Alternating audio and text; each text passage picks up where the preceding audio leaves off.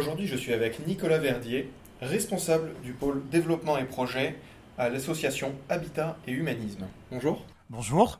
Qu'est-ce que c'est Habitat et Humanisme? Alors, Habitat Humanisme, comme son nom l'indique, c'est d'abord quelque chose qui loge des gens, d'où le terme habitat.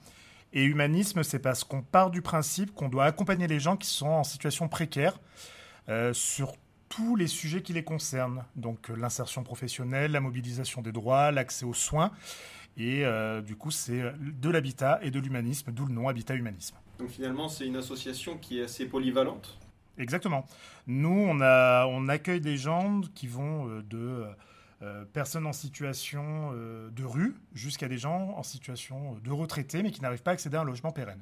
L'idée, c'est qu'en passe en soit une forme de tremplin à l'accès au logement. On ne fait pas la place d'eux, on va mobiliser le pouvoir d'agir de nos résidents jusqu'à ce qu'ils arrivent en fait à, l'accès au logement pérenne. Ça existe depuis quand l'association Habitat Humanisme? Alors, Habitat Humanisme Auvergne, elle existe depuis 1998 sur le territoire auvergnat, sachant qu'on fait partie d'un mouvement plus conséquent parce qu'on regroupe 58 associations présentes sur tout le territoire. C'est un mouvement qui est né à Lyon par un monsieur qui s'appelle Bernard Devers, euh, qui aujourd'hui est prêtre, le père Devers. Et euh, à l'origine, lui, il était euh, promoteur immobilier et il constatait qu'il y avait de plus en plus de gens sur la région lyonnaise qui avaient du mal à accéder au logement.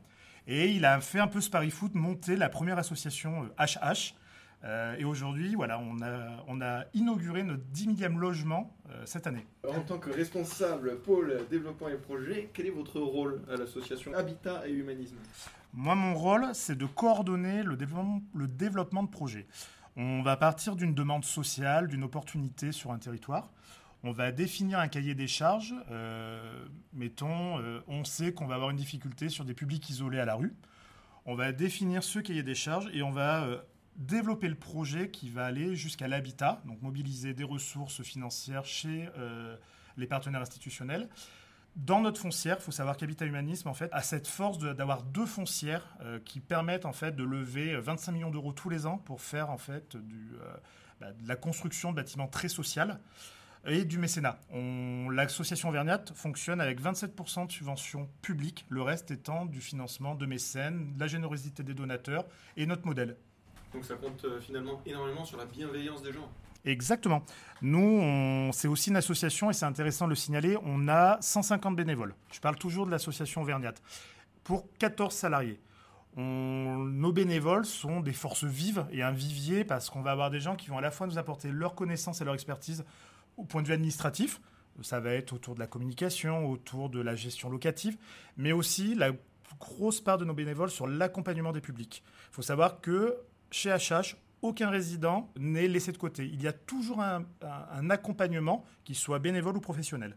Alors, quand on parle d'accompagnement, on parle de sur l'ensemble du territoire français. Est-ce que les 64 euh, associations qui font euh, partie du euh, Habitat Humanisme sont développées sur l'ensemble du territoire? Alors, exactement. Aujourd'hui, nous, le schéma, il est, en gros, c'est le même à peu près partout. D'abord des bénévoles qui répondent à une demande sociale, qui font de l'accompagnement pour les publics. Ça, c'est, on va dire, c'est le, canal historique du fonctionnement d'Habitat Humanisme. Et on a deux autres branches euh, qui, sont le soin, parce qu'on a une quarantaine de maisons de retraite qu'on gère sur l'ensemble du territoire. Et on a la partie urgence. L'urgence, c'est tout ce qui va être CADA, demandeur d'asile. Euh, et là, pareil, on a une branche. Nous, par exemple, sur l'Auvergne, on n'a pas tout ce qui est la partie urgence pour le moment. On est en train de travailler dessus. On aura peut-être un projet qui sortira sur l'Allier.